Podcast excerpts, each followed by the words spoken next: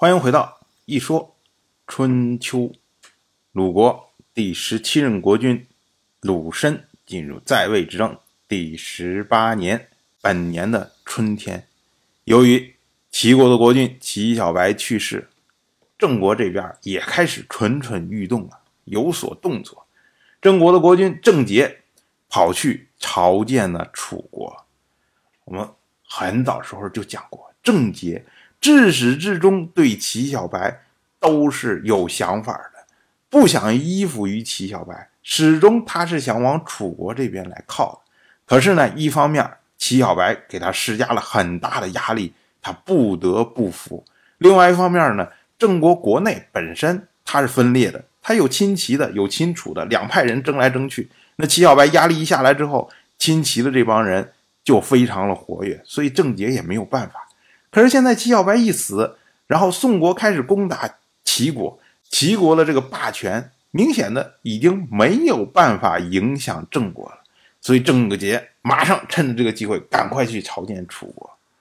对于楚国来说，郑国是一个非常重要的国家，一方面，它跟像什么许国呀、什么蔡国啊这些国家完全不一样，它是属于是中原的砥柱的一个国家。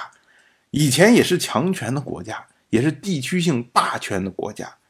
他如果降服了楚国，那也就意味着齐小白所一手打造出来的这个中原同盟圈就彻底崩塌了。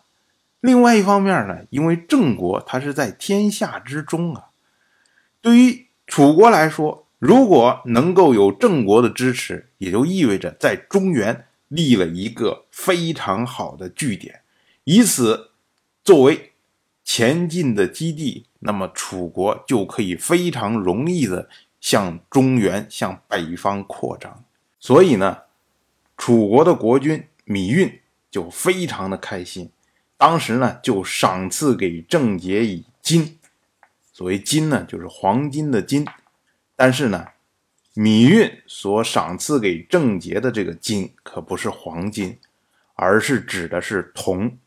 大概呢，就是金属铜，或者说是铜矿石，类似这种东西。我们要注意啊，在春秋时代，铜是非常重要的战略储备物资，因为春秋时代铸铁的技术不够发达，用当时的技术铸造出来的这种铁器基本上都不合用，尤其是当兵器，它非常的脆，动不动就会碎。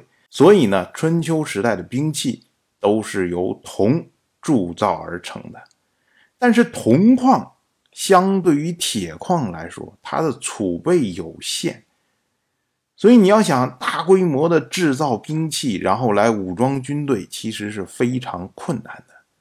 那么各国呢，对铜这个东西啊，就会相对管控的比较严格，不允许随意的交易送来送去。这个米运。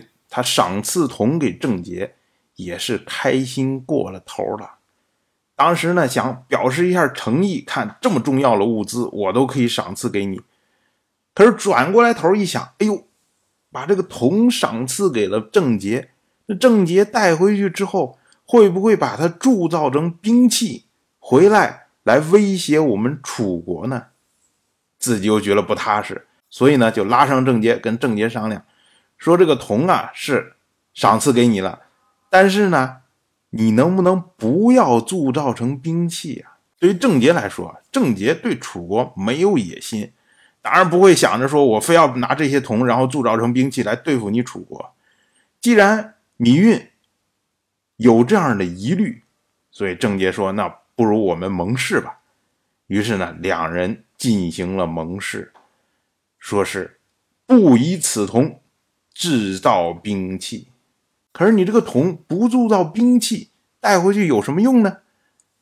郑国就想了个办法，把楚国赏赐的铜铸造了三个钟，也就是我不把它当成武器，然后当成礼器来用，就是你赏赐给我的东西，我不随便一丢，我也不随便打造什么其他乱七八糟的东西，我把它打造成。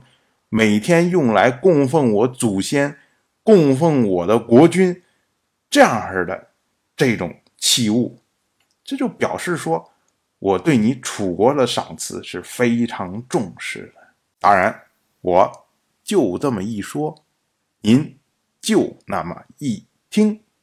感谢您的耐心陪伴。如果您对《一说春秋》这个节目感兴趣的话，请在微信中搜索公众号“一说春秋”，关注我。您不仅能得到《一说春秋》文字版的推送，还可以直接和我互动交流。我在那里等待您的真知灼见。